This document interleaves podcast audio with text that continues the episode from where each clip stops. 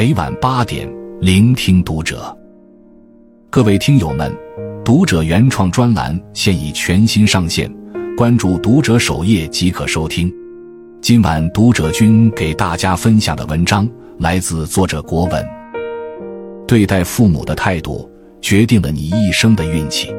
老话说：“不孝父母，烧香无益。”一个人对待父母的态度，往往决定了他一生的运气。一、尊重父母，从和颜悦色开始。春秋时期，子夏向孔子问孝，孔子说：“色难。”对父母能不假颜色，永远是最难的。生活中，许多子女都可以做到给父母买吃、买喝、买衣，请人照顾。但面对他们，总控制不住自己的脾气。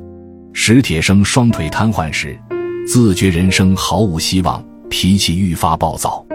面对身患重病、对他放心不下的母亲，他总是乱发脾气。直到母亲去世，他才幡然悔悟。我真想告诫所有的孩子，别跟母亲倔强。我已经懂了，却来不及了。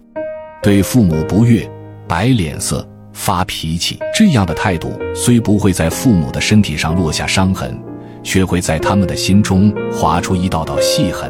《礼记》有云：“孝子之有深爱者，必有和气；有和气者，必有愉色；有愉色者，必有婉容。”孝顺父母不止在身，更在于心。父母是我们割舍不断的血脉之亲。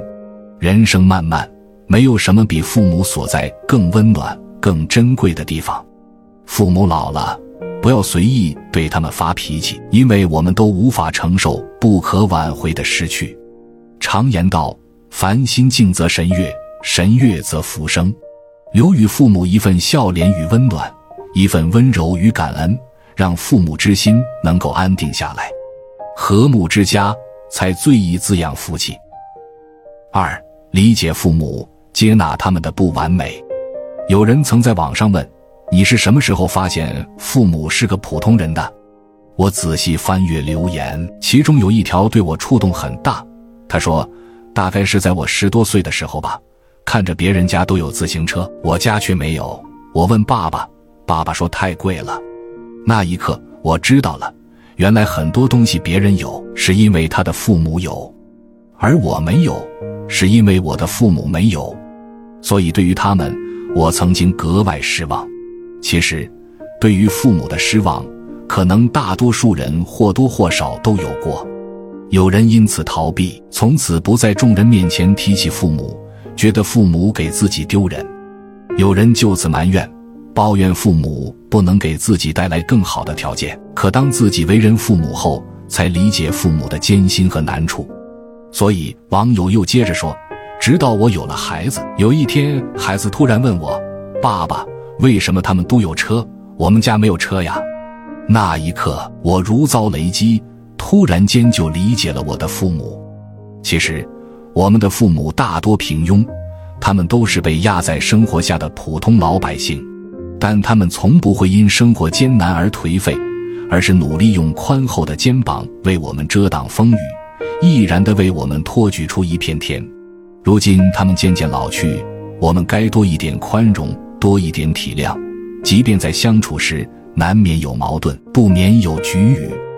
只有在不断接纳父母的不完美中，家才能日趋完美。三，善待父母，才能福泽深厚。一个家无论有多大，无论其中有多少成员，如果父母不在了，这个家族中的成员也就很少能够再聚在一起了。张叔叔便对此深有感触。他说：“我是家里老大，母亲基本都和我在一起过日子，家里还有三个兄弟姐妹在外面讨生活。以往每次过年的时候，因为母亲在，大家伙都会聚在一起，守着九十多岁的老母亲，一大家子就这样围坐一桌，阖家团圆，幸福满满。但前几年母亲去世了，当我再一次联系他们吃团圆饭时，却得知他们都有了其他安排。虽然我理解大家天南海北散着来一次不容易，但是看到偌大的房子变得冷冷清清，心里面不免空落落的。这时我才真正明白，原来照顾母亲根本不是一种负担，而是一种福报。因为母亲在，家就在；母亲不在，家也就散了。家是房，父母是梁，无梁不成房，无亲不成家。只要父母在，在外漂泊的孩子就永远有一个家可回。父母始终是每个人最大的福祉，善待自己的父母，才能配上这世间最大的福报，才能对之受而无愧。古时候有一个叫陈仪的人，他的母亲十分喜欢吃锅巴。当时陈仪在军队里做事，行军途中，他常常带着一个口袋，只为攒着锅巴回家孝敬母亲。有一天，他刚将锅巴装起来，就接到命令征讨反贼。最后军队战败，他同许多人一起慌不择路，藏进了一片山林。反贼在山下日夜围剿。许多藏在山里的人都饿死了，但是陈怡却因那一袋给母亲的锅巴活了下来。余生愿我们都有家可回，有父母可亲，都能耐心且用心的跟父母相处。关注读者，感恩遇见。